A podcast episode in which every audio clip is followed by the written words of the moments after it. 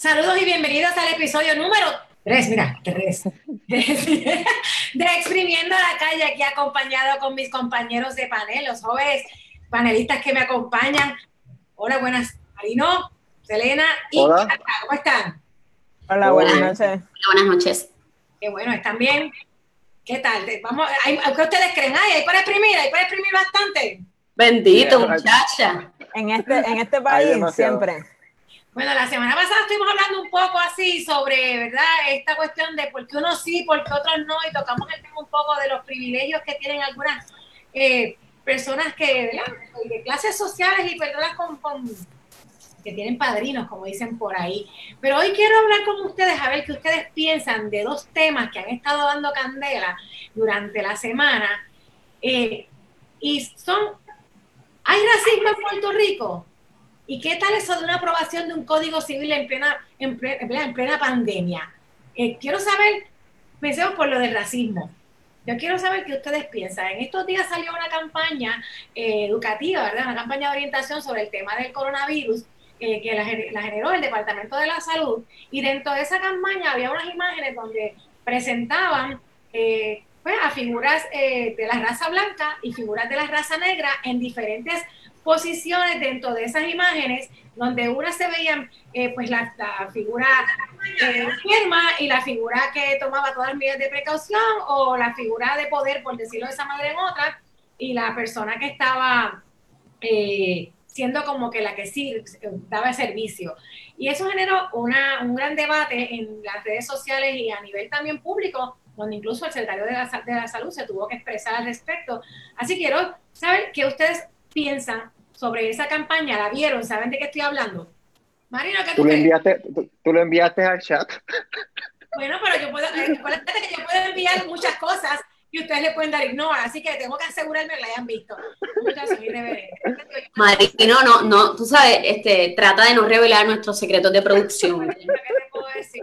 No, para- para que la gente Estamos entienda que aquí- la gente yo entiende trato, que aquí hay yo trato, créanme que yo trato de educarlo, pero así, así estamos.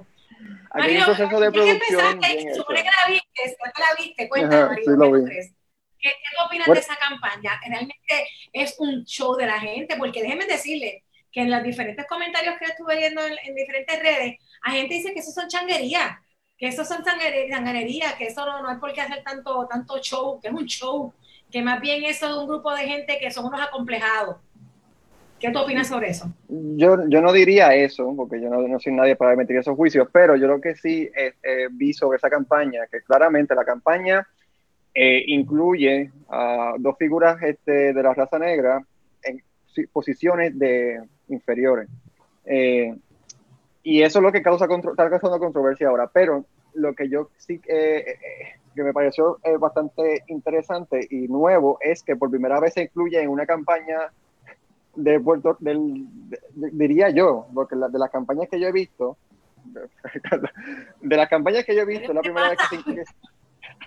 Bomba. Quiero gritar, pero dale, sigue Marino. Dale, dale, dale. Ok, de las que yo he visto, de las que yo he visto, la es la primera vez que yo veo una campaña donde incluyen personas de, de la raza eh, afrocaribeña. Eh, definitivamente hay un problema con la, con la posición en la que presentan estas personas, pero yo no creo que esto haya sido predetermi- predeterminado, sino que representa una triste realidad de Puerto Rico, donde yo considero que sí, en Puerto Rico la clase eh, afrocaribeña es la que trabaja en puestos como el que tú ves en la imagen, eh, y la clase afrocaribeña aquí en Puerto Rico es la que eh, está en una posición este, de pobreza, donde por estar esa- en esa posición de pobreza son más vulnerables a contraer la enfermedad. So, que esa, la, la, la, campaña presenta una realidad. En Puerto Rico hay racismo. En Puerto Rico hemos llegado a, inclusive a la segregación racial en términos de que tenemos todo un pueblo donde va a estar esa población y donde tienen que estar y de donde tienen que venir. Igualmente es, es un comportamiento que se da en los salones, en los salones de clases, porque yo he sido testigo de eso, donde siempre tenemos el amigo, el negro. Oye, negro o la negra. Eh, y algo que se tiende a ver con cierta naturalidad y que está mal. So, yo diría que la campaña sí está, equi- eh, está mal porque presenta es, eh, un racismo. pero representa una realidad también. O sea, nuestra, nuestra sociedad tiene un problema de racismo, y, y sí, y eso es lo que presenta esa campaña. Un problema que se tiene que solucionar y eso es lo que a mí me molesta. Ok, ok, ok. Selena, yo no sé si tú quieres hablar, pero me la, o sea, yo necesito explotar. Dale, yo lo sé que quieres explotar, así que adelante. Ok, Marino. Eh, representa, ok, es que de verdad que estoy bien, es bien difícil eh, poder contener en este momento la rabia y hablar de forma tal que yo no vaya a, a, transgredir las leyes que no nos yo, cobijan. Yo, yo, no hice la, la, la, campaña. Pero, bueno, sí, pero, o sea, pero me, Marino, estás diciendo que representa una realidad y eso, y eso no es verdad. O sea, porque es, representa una realidad como hay miles de realidades ahora mismo. Entonces, el punto es que no están usando una realidad para representar precisamente la posición de desventaja para hacer algo a favor de eso. O sea, tú no estás haciendo una presentación, mire cómo está nuestro país, estas son las estadísticas de, de eh, personas negras eh, haciendo trabajo eh, que representan desventaja versus las personas blancas. Eso no es lo que tú estás haciendo. Tú estás representándole al país que las personas negras son las que cargan la enfermedad y estás representando al país que las personas negras, su lugar es al servicio de las personas blancas. Y eso está mal. Y eso es racismo, haya sido intencional o no haya sido intencional, sea por descuido o por las razones que sean, es racismo. ¿Y qué pasa? Que nosotros no podemos eh, eh, darle espacio al gobierno para este tipo de equivocaciones. Es el gobierno. O sea, no estamos hablando de el vecino que se, que, que se dedica a cualquier otra cosa que no sea hacer política pública. Entonces, no es permitible, no es, no es permisible que esto pase, no es aceptable que esto pase en el gobierno y no, yo creo que no hay espacio a la, a la, discusión de si eso no es racismo. La discusión que debemos tener es cómo vamos a erradicar ese racismo. Esa es, nuestra discusión. Eh, si hay un racismo, yo creo que, o sea, eh, está sumamente claro. Y no, pues mire dos veces y mírese, sobre todo el que piense que no, mire hacia adentro, por favor. Sí, estoy de acuerdo. Y, y Marino, o sea, no podemos pasarle la manita diciendo, bueno, por lo menos esta vez incluyeron gente negra en la campaña. O sea, e, e, esa no puede ser la actitud que estamos tomando, porque sí, ok, vamos, es la primera vez que lo ponen. No sé, no estoy segura, no he visto las otras para comparar.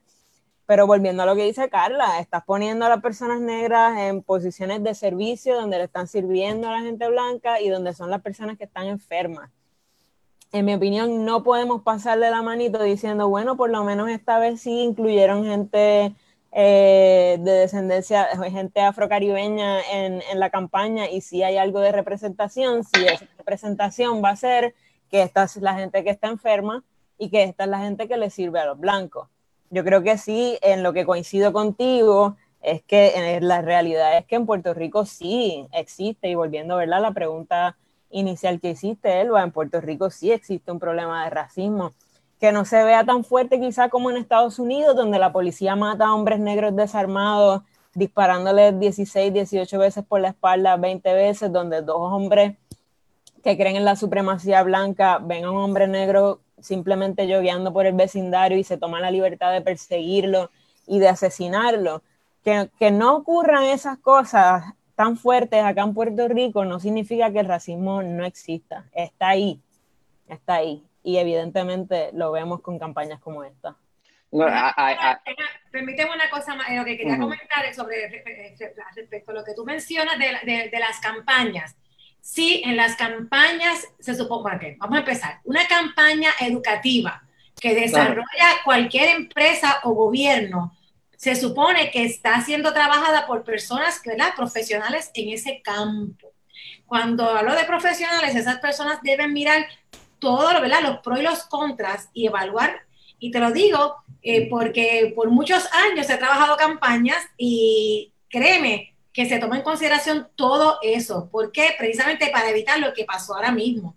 Eh, para que haya representatividad del público al que tú vas a, ¿verdad? a impactar. En este caso, es por eso, en este caso es una, una, una, la población general y es como dice Carla, er, este, eh, que sea justo y que no haya, no se preste para interpretaciones negativas, que al contrario, que en vez de que la campaña sea positiva, pues te mata la campaña, el, el hecho, aunque la campaña tenga la mejor intención, aunque la campaña esté, sea buena, ¿verdad? Y, y, y, quizás oportuna en este momento, pero el, ese, ese, ese fallo, ese detalle, eh, mató la campaña. O sea, el mensaje, no se habla de lo que dice la campaña, se habla lamentablemente de cómo representaron a la raza negra dentro de esa campaña.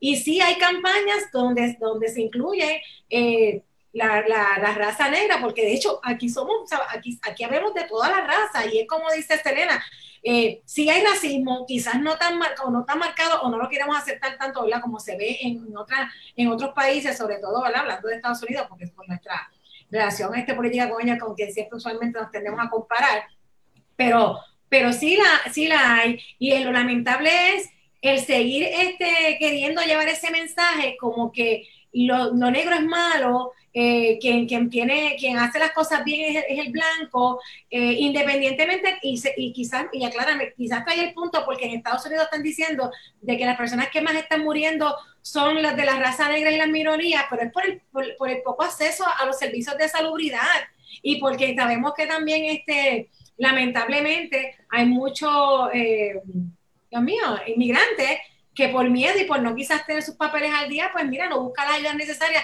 y no, necesariamente es por raza, es por discrimen y por condición social. Y por condición social, eso es lo que estaba. Ahora, quería, quería mencionar algo sobre precisamente eso que estabas diciendo, Elba, eh, que mencionaste, Dios mío, se me acaba de ir, se me acaba de ir de la mente, tú estabas mencionando, ah, estabas haciendo una comparación del racismo o cómo se expresa el racismo aquí en Puerto Rico versus cómo se expresa en Estados Unidos. Y y yo tengo muchos problemas cuando nosotros, que es una tendencia a veces eh, inconsciente, pero nuevamente lo mismo de la misma forma pasa con el racismo. Tenemos que tener mucho cuidado, creo yo, al comunicar este, este tipo de cosas porque no debemos comparar los matices del racismo. Cuán intenso es el racismo. Es como comparar el hambre. ¿Quién tiene más hambre? África, Cuba. O sea, no importa. Eh, si hay hambre, hay hambre, ¿no? Eh, el hambre no tiene intensidad, no tiene matices. Si, si hay racismo, hay racismo. o sea, creo que es esa no, debe ser un argumento que de ninguna manera abone a, pasarle la mano nuevamente al Departamento de Salud y ni siquiera a nosotros los puertorriqueños. Otra cosa que quería mencionar respecto a la campaña es que resulta sumamente curioso que el secretario de Salud es psiquiatra. O sea, que se supone que sea una persona que comprenda, ¿verdad? Muchas complejidades del ser humano. Eh, y cuando digo complejidades, escuchen, no dije complejos, por favor, que, no vaya a haber confusión con lo que estoy diciendo. las complejidades de nosotros, de los seres humanos, en, nuestro comportamiento. Así que él tiene, se supone que el secretario sepa algo sobre este tema. Eh, así que me parece, repito, que es inaceptable, totalmente inaceptable que, esto haya, haya pasado. No, completa, yo, esta es a lo que yo pacto es que hay una realidad a la cual las personas que construyeron esta, esta campaña se vieron inmersos en, inmersa en ella. O sea, yo no creo, de lo, que, de lo que yo parto es que yo no creo que ellos se hayan dado cuenta del problema en la campaña. Eso es un gran problema. Pues, por eso, ese, eso, eso es un gran problema. Tenemos una, una, un racismo tan sistemático que, que, es parte natural de nuestra vida que yo no creo que ellos, se hayan dado cuenta de, de, que, haya, de, que, hayan comet, de que hayan puesto esa, e, eso, o sea, de que hayan expresado racismo en esta campaña, porque meramente es algo tan natural en nosotros, lo que te digo, mira, el, pana siempre negrito, el pana negro, ah, oye, negro, que le decimos el negro, eh, eso, y a, la persona ni le molesta, pero llega a decirle, en, comparando, ¿verdad? Lo que, estaba, lo que estaba mencionando de comparar, pero llega a mencionarle a, a un afroamericano, oye, negrito, para que tú veas cómo va a reaccionar a diferencia de, de, de, un afrocaribeño. So que a mí lo que realmente estoy expresando es que hay una gran preocupación, además de que el problema no es de la campaña en particular, el problema es social, donde una campaña, una campaña se puede, de que tal campaña pues, puede salir y la persona que lo, las personas que lo hicieron no se dieron cuenta que estaban cometiendo esto. Y, hay gente, como, como hemos visto, que dicen, esto es un show porque eso pasa. Yo voy al supermercado y a mí, a, mí, me atiende, o sea, no yo específicamente, sino la persona que lo estoy representando, eh, me atiende una persona afrocaribeña. Y, lo, que, lo que mencioné. Pero... La, la, ajá. No, que, te decir, lo que, pasa, lo que pasa es que puedes ir al supermercado y que hoy te atienda una persona afrocaribeña, pero vas mañana y te puede atender una persona de raza blanca. El detalle es eh, ponerle esa ese, ese, ese etiqueta de que quien siempre hace este tipo de empleos son los negros, ¿no? porque un día puede ser blanco, como un día puede ser negro, como un día puede ser quemadito, los colores que le quieran poner, ¿verdad? Porque hay diferentes eh, pigmentación de piel, pero eh, es, es el, el, mensaje. Y en, la, en el otro punto que tú, que tú mencionas, y, y, no es que te queramos caer encima, ¿verdad? Pero, eh, pero el día que hicieron la campaña, el, que estaba atendiendo en el supermercado era negro. Era negro exacto, no, es que te queramos caer encima, pero sí, gracias, Elena. A lo que me refiero es que si se equivocaron, si lo hicieron mal, sabes que eso cuesta dinero. Esto es gratis, esto es un servicio público que alguien está viniendo, ay, mira qué bueno, yo soy tan dadivoso que le voy a hacer este trabajo al gobierno. O si es empleado público, también cobró sus horas de trabajo por hacer ese trabajo de campaña. Así que ahí hay una responsabilidad de evaluar, de mirar, y no se hizo. Entonces, como bien menciona Carla, cuando el secretario de salud habla, lo despacha a la ligera, no le da ni tan siquiera importancia ni, ni peso. La campaña entiendo que después estarán medio retirados de, de, la, de, la, página del Departamento de Salud, me corrigen, pero estaba leyendo como que algunas personas estaban buscando las imágenes y no las encontraban. Pero volvemos a lo mismo, ¿sabes? Siempre estamos teniendo que reaccionar, siempre estamos teniendo que resolver la metida de pata por la irresponsabilidad y por la, por la ¿sabes? Y, y, y, traemos lo de la campaña y la gente puede decir, ay, eso es algo tan sencillo. Es que es una muestra más de cómo se está operando el sistema de gobierno todo es a la tierra. Y quiero, quiero añadir también que hay dos cosas que son bien importantes, ¿verdad? Al momento de hacer cualquier cosa que haga el gobierno, eh, ¿cuál va a ser su mensaje? ¿Cuál es el propósito del mensaje? Bien, bien, como estamos hablando, la campaña, ¿cuál es la campaña? Si la campaña es hablarle a este grupo eh, de personas con, con, acceso a los recursos de producción que están muy alejados de la realidad y hacerle una presentación de, de, cuál es la realidad que ellos no, a la que ellos no, a la que ellos ignoran quizás, eh, pues yo puedo presentar imágenes reales o, representar imágenes de cuál es la realidad utilizando los ejemplos que hemos mencionado. Pero la diferencia es que en este caso ese, ese no era el propósito. Ese no era el propósito, el propósito es de educación. Así que este es el momento de tú, precisamente, o sea, hacer todo lo contrario a lo que se hace siempre. O sea, todo lo contrario, eh, erradica el racismo tú, hazlo tú. Este no es el momento de, decidir, ah, es que como hay muchas personas que eh, personas negras que son pobres porque no tienen acceso a los recursos, pues esto es lo que yo voy a presentar aquí. O sea, no, este no era la campaña para eso, esta no es esa campaña lo que yo estoy planteando es que yo, yo no creo que ellos se hayan dado cuenta de eso. No, y eso es un problema grandísimo. Es un problema gigantesco. Como cuando en el advertising, eh, la publicidad siempre se usaba a la mujer limpiando los platos, o sea, este tipo de, de, estigmatización o estereotipos que están tan arraigados dentro de nosotros. Yo escribí sobre esto en las entrañas de nosotros, eh, las entrañas de la sociedad, pero precisamente cuando, cuando tenemos, nuevamente, yo, yo puedo creer eso o, dejárselo, no dejárselo pasar, ¿verdad? Pero eh, eh, no, no, representa el mismo, no tiene ni el mismo alcance ni la responsabilidad mi vecino que el, Estado. Así que por eso no hay forma de que, de que, por más institucionalizado que esté, no, no lo puede, no puede, no puede pasar eso. No puede. La realidad es que, o sea, nosotros aquí en Puerto Rico tenemos una población súper diversa. Aquí tenemos desde los más personas de tez negra, carbón, hasta hincho, que, que uno pensaría que no es ni de aquí. Tenemos todo tipo de tesis de color y eso está presente y se refleja en todas las clases sociales, como dijo Elba anteriormente. No, no siempre que uno vaya al supermercado o, alguien, o algún lugar donde alguien te vaya a proveer un servicio, la persona es negra. Eso sencillamente no es así. Nosotros tenemos esa diversidad, pues entonces, ¿por qué no reflejarla en una campaña como esa? Ahí está el detalle. ¿Por qué poner a la persona negra en, varias imágenes donde siempre está en la posición de desventaja. Yo puedo entenderlo que en una de ellas la persona negra sea la que está enferma, las personas de tez más clara sean los que están bien, pero entonces tírate otra imagen donde las cosas sean al revés. Eso sería una verdadera representación para mí. Exacto, porque quiero aclarar para la gente que quizás no está al tanto, porque se ha compartido mucha, una, mucho una sola imagen y son más. O sea, cuando usted entra, no sé si la retiraron ya, pero cuando yo entré a la página del Departamento de Salud, había más imágenes. eh, como esta. O sea, había una imagen como la que ha corrido, en la que la mujer, la misma mujer negra, está igualmente infectada y hay una pareja de ancianos blancos eh, paseándose, ¿verdad? Y campeando por sus respetos felices y no infectados. Y también una cajera eh, negra y una mujer blanca con su bolso así, con su tarjeta de crédito así como cóbrame. O sea, pareciera que no, pero sí, sí, sí, sí está, sí está el racismo. Y digo para eso para mucha gente porque para mí está clarísimo. Sí está, está claro, y yo no sé si ustedes recuerdan, eh, pero esto me trajo de vuelta a la memoria el video del caballero que estaba corriendo bicicleta y la policía lo detiene, eh, increpándole que porque no tenía mascarilla, que para dónde iba, no sé qué.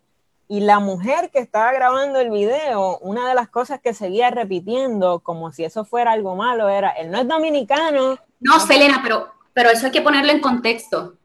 Y perdona que te interrumpa, sé que no debemos hacerlo, pero eso lo tenemos que poner en contexto, el video completo. Es que el, el policía, es, la, la, persona es la compañera del señor.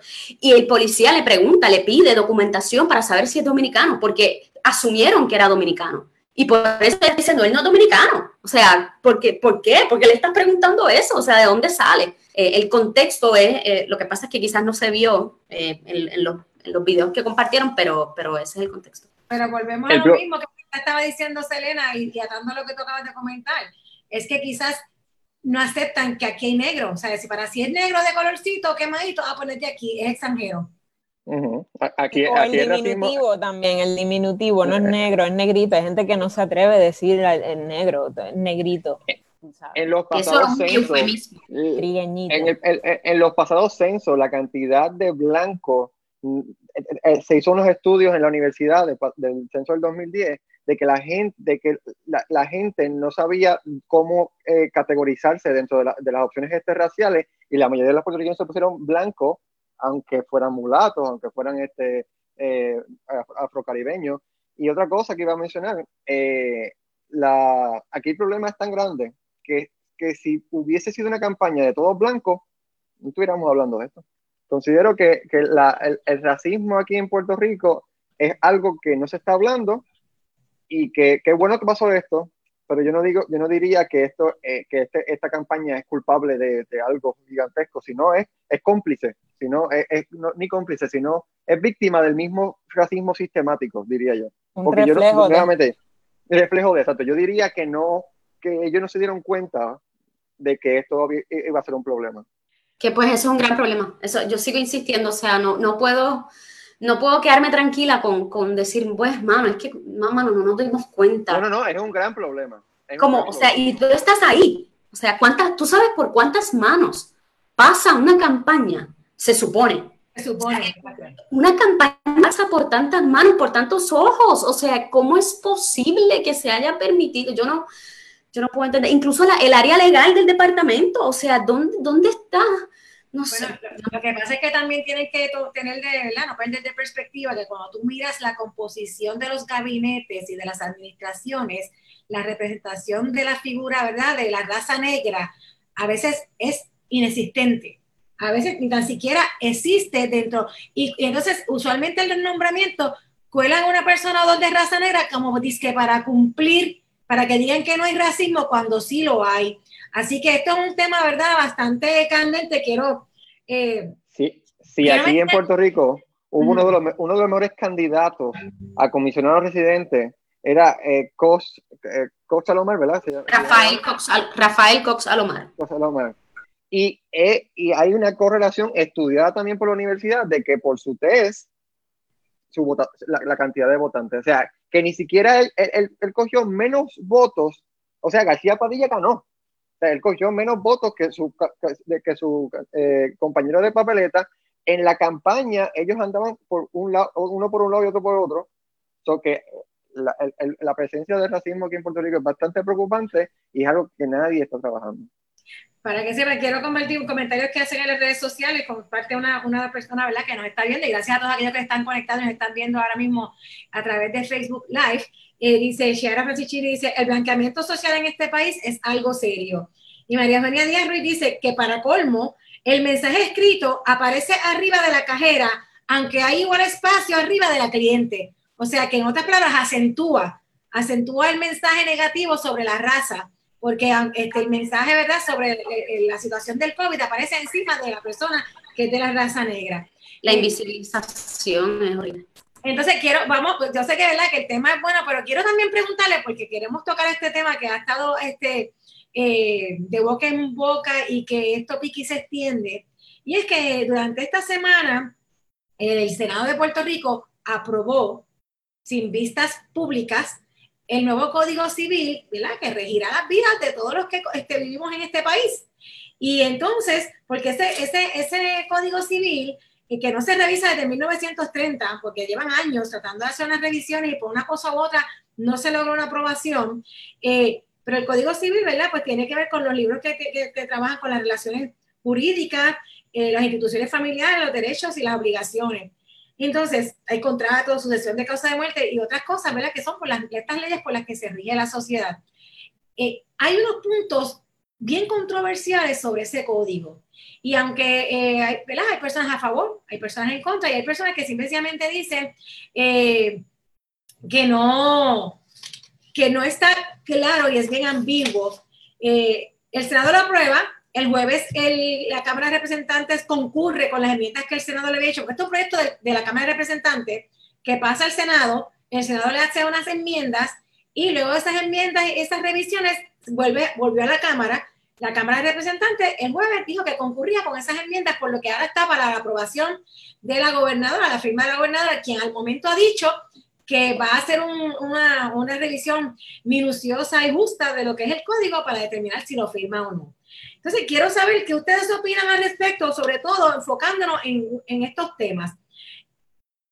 lo que es referente al matrimonio, lo referente al derecho al aborto, al cambio de género, ¿verdad? Eh, el certificado de nacimiento y a lo del vientre subrogado. Hay otros temas más, pero vamos a enfocarnos en esos cuatro. Así que, en términos de, del tema del matrimonio, eh, y Carla, tú que estuviste en estos días, porque Carla en estos días estuvo participando de panelista en uno de los programas de televisión, jugando pelotadura, y yo recuerdo cuando tú trajiste el punto de que hablaba de que el matrimonio entre personas pero no especificaba qué personas. O sea, no especificaba, y tú te un punto relacionado a que lo mismo pasó con la ley 54, y quiero que hables sobre ese tema, sobre, eh, primero, ¿qué opinas sobre la aprobación de que un código se apruebe en plena época de crisis? Y segundo, eh, sobre el tema de, de, las enmiendas realizadas al, al punto relacionado a, los matrimonios. Pues mira, yo lo, lo, que, ah, el problema mayor que yo creo que presenta este código es precisamente la forma eh, oscura en que ha sido, ha sido aprobado, toda vez que lo que lo que se presentó, lo que fue aprobado primeramente en la Cámara de Representantes y que sí tuvo oportunidad de vistas públicas, aunque fueron vistas públicas para temas específicos, no fue para hablar de todo el código, fue temas específicos. Eh, fue el proyecto original que se presentó en la Cámara. Eh, lo que se aprobó finalmente fue un sustitutivo de ese, de ese original, por lo tanto, no hubo vistas públicas para ese sustitutivo. Así que eh, no hubo vistas públicas para el, para el documento que, que aprobó la Cámara y tampoco para el que aprobó el Senado. El presidente del Senado lo que dijo es que, o sea, yo lo puse en la página del Senado, en la página de Internet, y la gente podía entrar ahí y hacer sus comentarios eso, o sea, esa, esa, esa arrogancia y prepotencia del presidente del Senado es asquerosa porque él sabe que ese no es el procedimiento, eh, ¿verdad? Que, que, que, que, de hecho manda la Constitución para que haya vistas públicas. Eh, eso en primera parte, ¿verdad? Eso es un problema bien grande, que no, ha, que no ha recibido vistas públicas, toda vez que esto es un documento que, como bien tú dices, él va rige nuestra vida, nuestras relaciones con las demás personas en esta sociedad eh, eh, siendo ciudadanos de este país y, no, y no siéndolo, o sea, porque hay cosas que, que, no, que no tienen que ver con que usted sea un ciudadano o no. Eh, otro problema que, que presenta, me parece que eso que mencionas, que, que, en algún momento mencioné en pelotadura sobre el matrimonio, y es que puedo entender lo que quisieron hacer, pero yo creo que con un documento que es tan importante, que es el segundo documento, realmente es el más importante después de nuestra constitución, pero, pero eh, es sumamente importante para, para, cómo nosotros hacemos vida, eh, menciona que el matrimonio, las personas naturales tienen derecho a contraer matrimonio con pena de igualdad jurídica.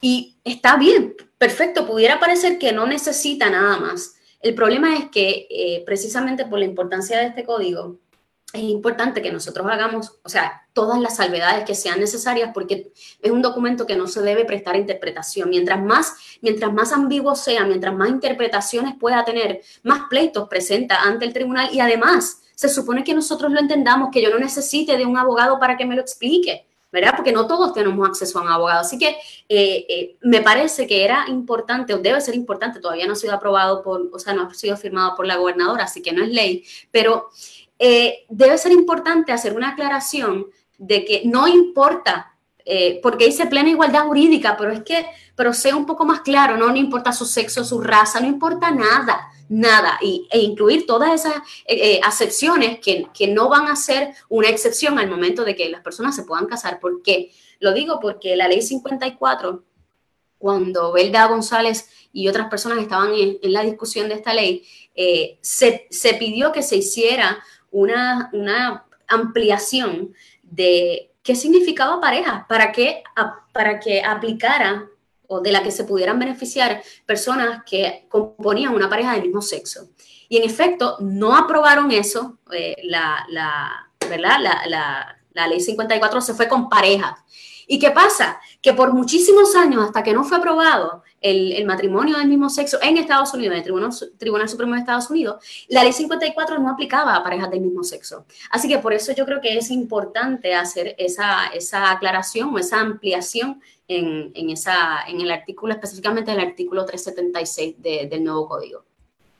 Te, te, pregunto, eh, Carla Cristina, en el, en el 2018 no hubo vistas públicas, porque yo tengo entendido que, que sí, que ahí, ahí se originó el proyecto en el 2018 y, y, y, sí hubieron vistas públicas. sí, lo que, lo que dije, que hubo vistas públicas del proyecto original y fueron vistas públicas sobre algunos temas, o sea, no se llamó vistas públicas sobre todo el código, o sea, eh, sobre el libro 1, sobre el libro 2, sobre el libro 3, no, fueron temas específicos y aún así, ese proyecto original para el que sí hubo no fue el que se aprobó. El que se aprobó fue un sustitutivo, o sea, que ese sustitutivo nadie, o sea, no, no fue a vistas públicas antes de ser aprobado. Así, así que no, no, hubo vistas públicas, como quien dice, ni en la Cámara ni en el Senado, para, lo que, para el documento que tenemos hoy día.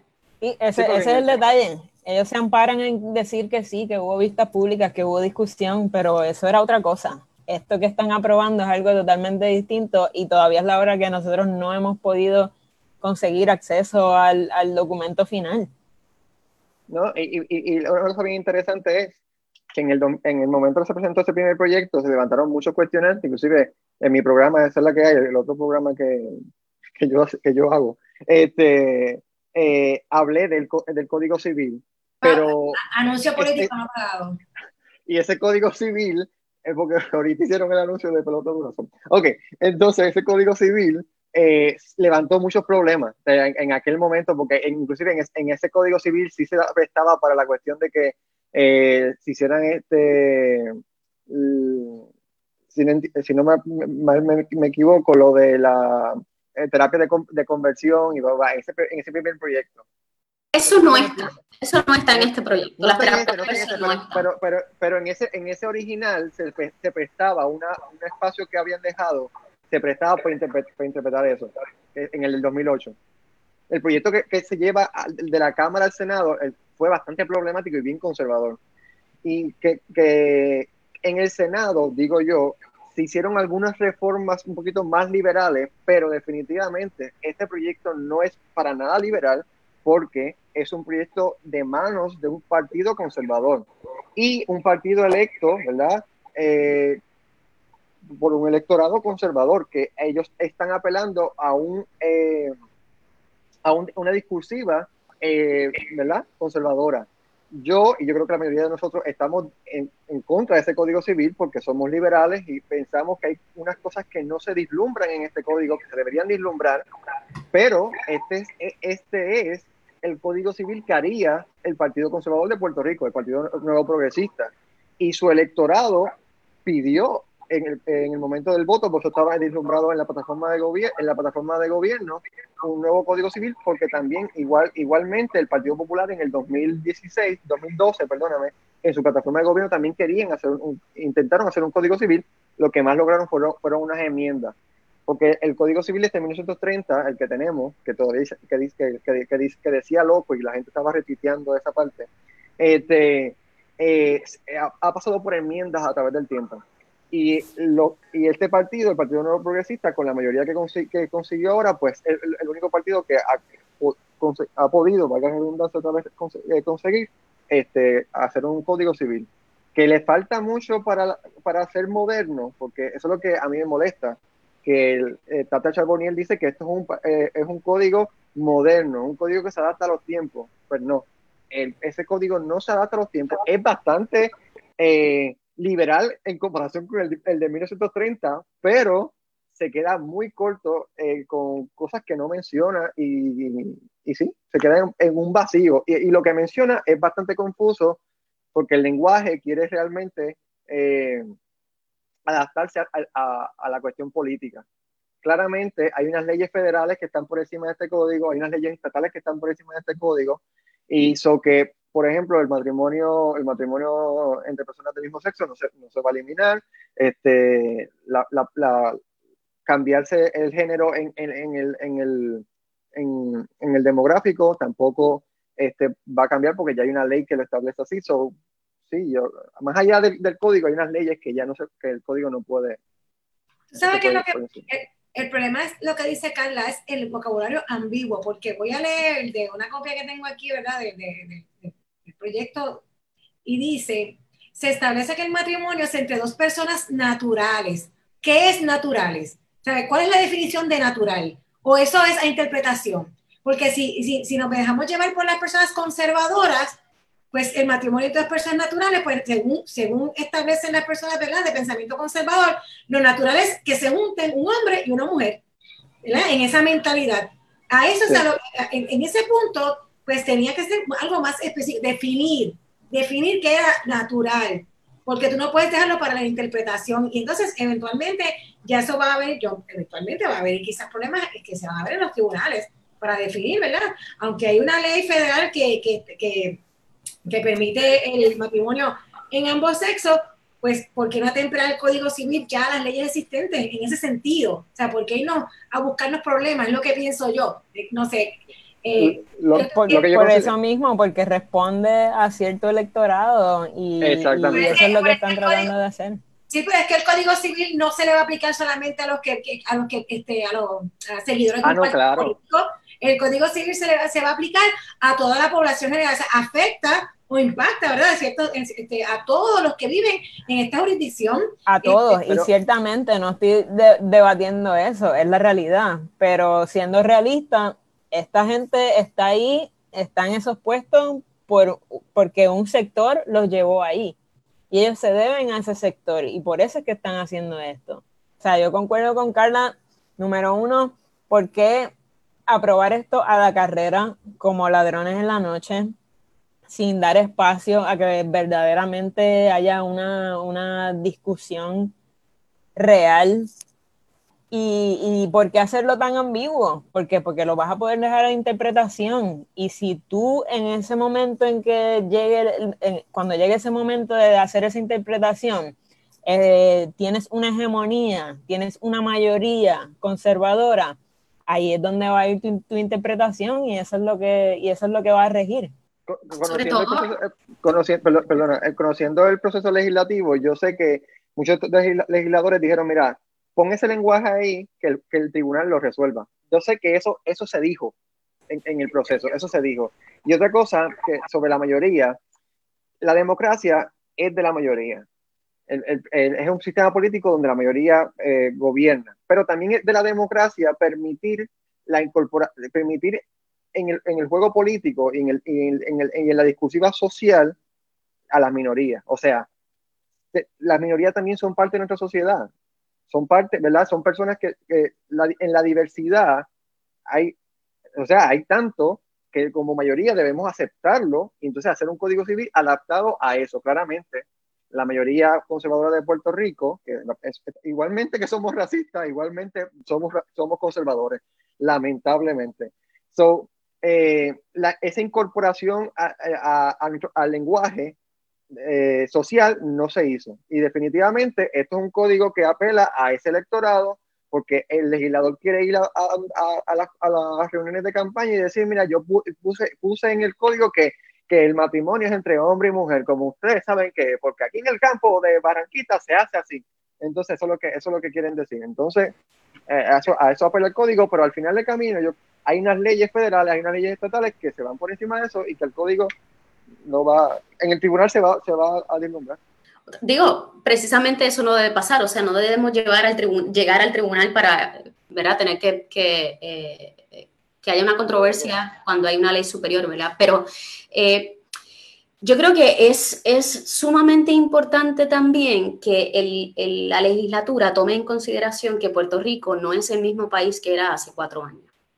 Eh, no lo somos. O sea, desde y diablo, yo no quiero sonar como que el cliché, pero es la realidad. O sea, María, los terremotos, la pandemia, somos un país muy diferente. Y yo creo que, que nosotros mismos nos vamos a tener que, que adaptar a, una nueva sociedad, a una nueva forma de vivir, eh, a unas nuevas relaciones, que yo creo que, que debemos esperar un poco para, para meterle mano, o sea, y creo que es importantísimo, o sea, el código hay que enmendarlo pero full, hay que hacer un código nuevo completamente. Yo estoy, pero vísteme despacio que voy deprisa precisamente por la importancia que tiene eh, atemperar y crear un nuevo código, creo que tenemos que tomar en consideración todas las, cosas nuevas que, nos, que van a surgir de nosotros, que, eh, que es importante para nuestra vida. Y, dos, tomar en cuenta nuestra idiosincrasia, eso es bien importante al momento de hacer, de hacer política pública, o sea, eh, tenemos que tomar en cuenta eso, que somos un país muy distinto y tomar en cuenta nuestra, tomar en cuenta nuestra, nuestra idiosincrasia sobre todo la idiosincrasia a partir de todos estos embates que nosotros hemos... Y la solución no debe ser, eh, bueno, vamos a poner este lenguaje ambiguo y que resuelvan los tribunales, especialmente cuando tú tienes una hegemonía y tienes el poder de asignar cuáles son las personas que van a, estar componiendo, ¿verdad? Eso, ese, ese equipo de los tribunales que va a estar decidiendo. Sí, exacto. O sea, llevamos tanto tiempo en esto tantos, tantos, tantos años haciendo este código y me consta que ha trabajado en él muchísima gente eh, competente, muchísima gente que, que, conoce no tan solo de derechos, sino de, de la cultura nuestra y, ¿verdad? y gente también eh, de una mente amplia y liberal. Pero no, creo que este momento, o sea, el timing es bien importante. Entonces, este momento, ¿por qué? ¿Para qué? ¿Para qué? Sobre todo, otra cosa bien importante, no sé si, si lo han mencionado, en alguna de las discusiones, es que le da al país, a todos nosotros, nos da 180 días para atemperarnos esto nuevo y esto es lo nuevo. Son 180 días, que son seis meses nada más. Así que yo creo que, este no, yo creo que no es el momento, eh, lamentablemente. Creo que urge, urge un cambio, nos urge. Pero no necesitamos del cambio de un código civil en este momento para hacer buena política pública, ¿verdad? Así que mientras, mientras no estemos listos para ese cambio del código civil todavía, pues hagamos política pública en pro de, ese nuevo código civil y cuando, cuando lo firmemos por fin, ya lo, está, ya, ya lo habremos estado practicando desde antes. Estoy de acuerdo y también hay otra cosa que no debemos perder de vista es que es un código civil extenso, que no solamente cubre esto, estos puntos que están en tanta controversia en estos días en, las redes. No por eso significa que tenemos que desechar todo el trabajo que se ha hecho por estos 20 años, no por eso significa que tenemos que desechar los puntos buenos que hayan, pero sí, ciertamente hace falta ese espacio de discusión para por lo menos discutir estos puntos que, están trayendo tanta, tanta um, controversia y poder hacer algo mejor. O sea, cuando estamos criticando esto, y o por lo menos yo cuando critico todo esto, es el hecho de querer hacerlo como ladrón en la noche, de querer hacerlo de forma apresurada, de querer quizás sacar ventaja de que estamos en una pandemia, con unas limitaciones de movimiento, con un toque de queda, no celebrar vistas públicas y que no sea de esa discusión con el pueblo. No que hay que eliminar todo el trabajo que se lleva haciendo por, por esos 20 años y, y hacer un código nuevo desde cero, porque sí, hay cosas buenas y hay cosas válidas. Otra cosa que no, no, me quiero salir dos segunditos así como el tema, pero tiene que ver con, con la legislación y cómo, cómo se hacen las cosas a veces que, que es bien difícil pensar que no es una trampa. Eh, el código electoral también. El código electoral propone las votaciones electrónicas y mire, ojalá, ojalá nosotros tuviéramos un sistema para eso, porque qué lindo sería poder usar la tecnología al servicio del pueblo, al servicio de la democracia, pero ¿sabe qué? Ahora mismo el PUA lo están llenando manualmente. ¿Cómo diatre nosotros estamos pensando que es posible en este momento tener un voto electrónico cuando la ayuda que usted necesita ahora mismo para salir del hambre se llena manualmente? O sea, no, y, y, y, lo hablamos, y eso lo hablamos en tu programa, ¿te recuerdas? Que habíamos hablado de que, eh, de que en Seattle iban a hacer una prueba y que también en, en Ohio, o en uno de los estados de las primarias que, de, demócratas, se iba a hacer, se iba, ¿verdad? se probó en un proceso electoral y fracasó el, el, voto electrónico. En Estados Unidos, en un estado y una, y una elección este, pública, y no fue ningún ensayo. Que primero, eh, la, la ley, esa ley electoral cae en lo mismo. Una ley tan importante que afecta el futuro de nosotros de ahora en adelante, si se aprueba, eh, en momentos donde la discusión tiene que ser abierta a todo el mundo y nosotros estamos aquí en nuestras casas. no es pertinente, no es el momento y está demostrando que hacen todo mal. La, la, realidad, la realidad es que, tocando el punto de, del tema que trae Carla, de, de la, pues también de la aprobación del código electoral, ¿verdad? También entre partidos. Es como, te, como ladrón en la noche, todo así a la prisa y queriendo aprovechar el que las personas están ocupándose de protegerse, ¿verdad? De una pandemia, porque estamos en plena crisis de pandemia. Eh, es bien lamentable cuando han demostrado en todo, en todo lo que, lamentablemente, ¿verdad? Porque tampoco es como para alegrarse, pero ha sido bien consistente el que, el que el gobierno ha fallado en las cosas más simples, y cuando digo más simple es en realizar cosas que son como el daily basis de las agencias de gobierno. Y, los, y, y, pues siempre, siempre hay una justificación y siempre hay a quien echarle la culpa, pero la realidad es que sí podemos entender que hay unas áreas que no, que, como la tecnología, que quizás no se ha atendido, pero hay otras áreas que realmente, como por ejemplo la de los comedores escolares, que eso no necesitaba tecnología, y tampoco lo, pudieron hacer adecuadamente y ahora están queriendo justificar unas cosas con otras, con, con, las pruebas positivas que sean los empleados, cuando también la información no la llevan correctamente, porque las personas, muchas de las personas que han dado positivo no necesariamente estaban ya trabajando o repartiendo almuerzo. Así que, que aquí de lo que se trata más bien, eh, no sé si coinciden, es en cómo se hacen las cosas, en cómo no se le habla claro al, al país, cómo no se da la oportunidad al país, ¿cuál es el miedo? Vamos a decir, ¿cuál es el miedo de que el país, de que el pueblo pueda ir y pueda decir lo que piensa referente a X o Y proyecto, aportar ideas, ¿verdad? Porque tampoco es ir solamente a criticar, también hay que buscar alternativas, pero ¿cuál es el miedo? ¿Cuál es el temor?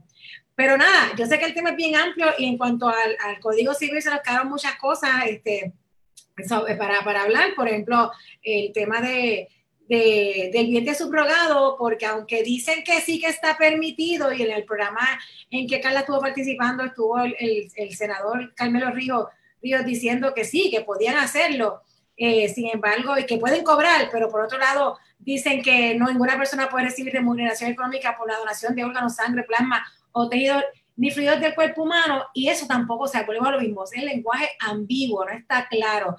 Así que vamos a ver cuál va a ser el desenlace de esto, vamos a ver que la gobernadora, qué, consideraciones, ¿verdad? Si la gobernadora va a evaluar, si va a escuchar, si va a permitir o va a abrir a que se... A, algún lo va a firmar. Eh, bueno, pues, las consecuencias la habrán, el pueblo decidirá si está a favor o está en contra. Eh, para eso, un proceso electoral pronto, lo importante es que las personas estén informadas, volvemos a lo mismo, siempre lo decimos. Exactamente. Estén informados, lean, busquen, verifiquen de varias fuentes de información y usted emita ¿verdad? la decisión que quiera tomar. Y, vean este podcast. Y sobre todo, síganos a nosotros aquí, nosotros vamos a seguir exprimiendo todo lo que salga y que, como decimos, pues mira, eh, lo hacen tan fácil que nosotros tenemos de más para exprimir. Exactamente. Nada, vamos cerrando aquí porque, ¿verdad? Ya hoy, hoy es un día de, Ya hasta ahora muchas personas están retirándose, pero debemos hacer lo propio. A hacer lo propio. Así que gracias chicos, gracias por esta conversación. Este, seguiremos aquí hablando de temas interesantes y de... Y, lo, lo, ¿cómo es? Lo bueno es que no nos tenemos ni que esforzar mucho, nos dan los temas ahí, mira. Facilito. Bandeja de plata. Así que chicos. Recuerden que pueden conseguir, que pueden conseguir el, el podcast en Spotify, Apple, Apple eh, Podcast, en Anchor. Pueden conseguir más de, de, de Escribiendo la Calle en Facebook y estos, estos lives se quedan este, por toda la semana y nos vemos el próximo viernes, si Dios lo permite. Bueno, gracias a todas las personas que estuvieron conectadas ahora mismo al Facebook Live. Gracias chicos, nos será hasta la próxima y nosotros continuaremos aquí, ¿cómo? Exprimiendo. Exprimiendo la Bye. Bye bye.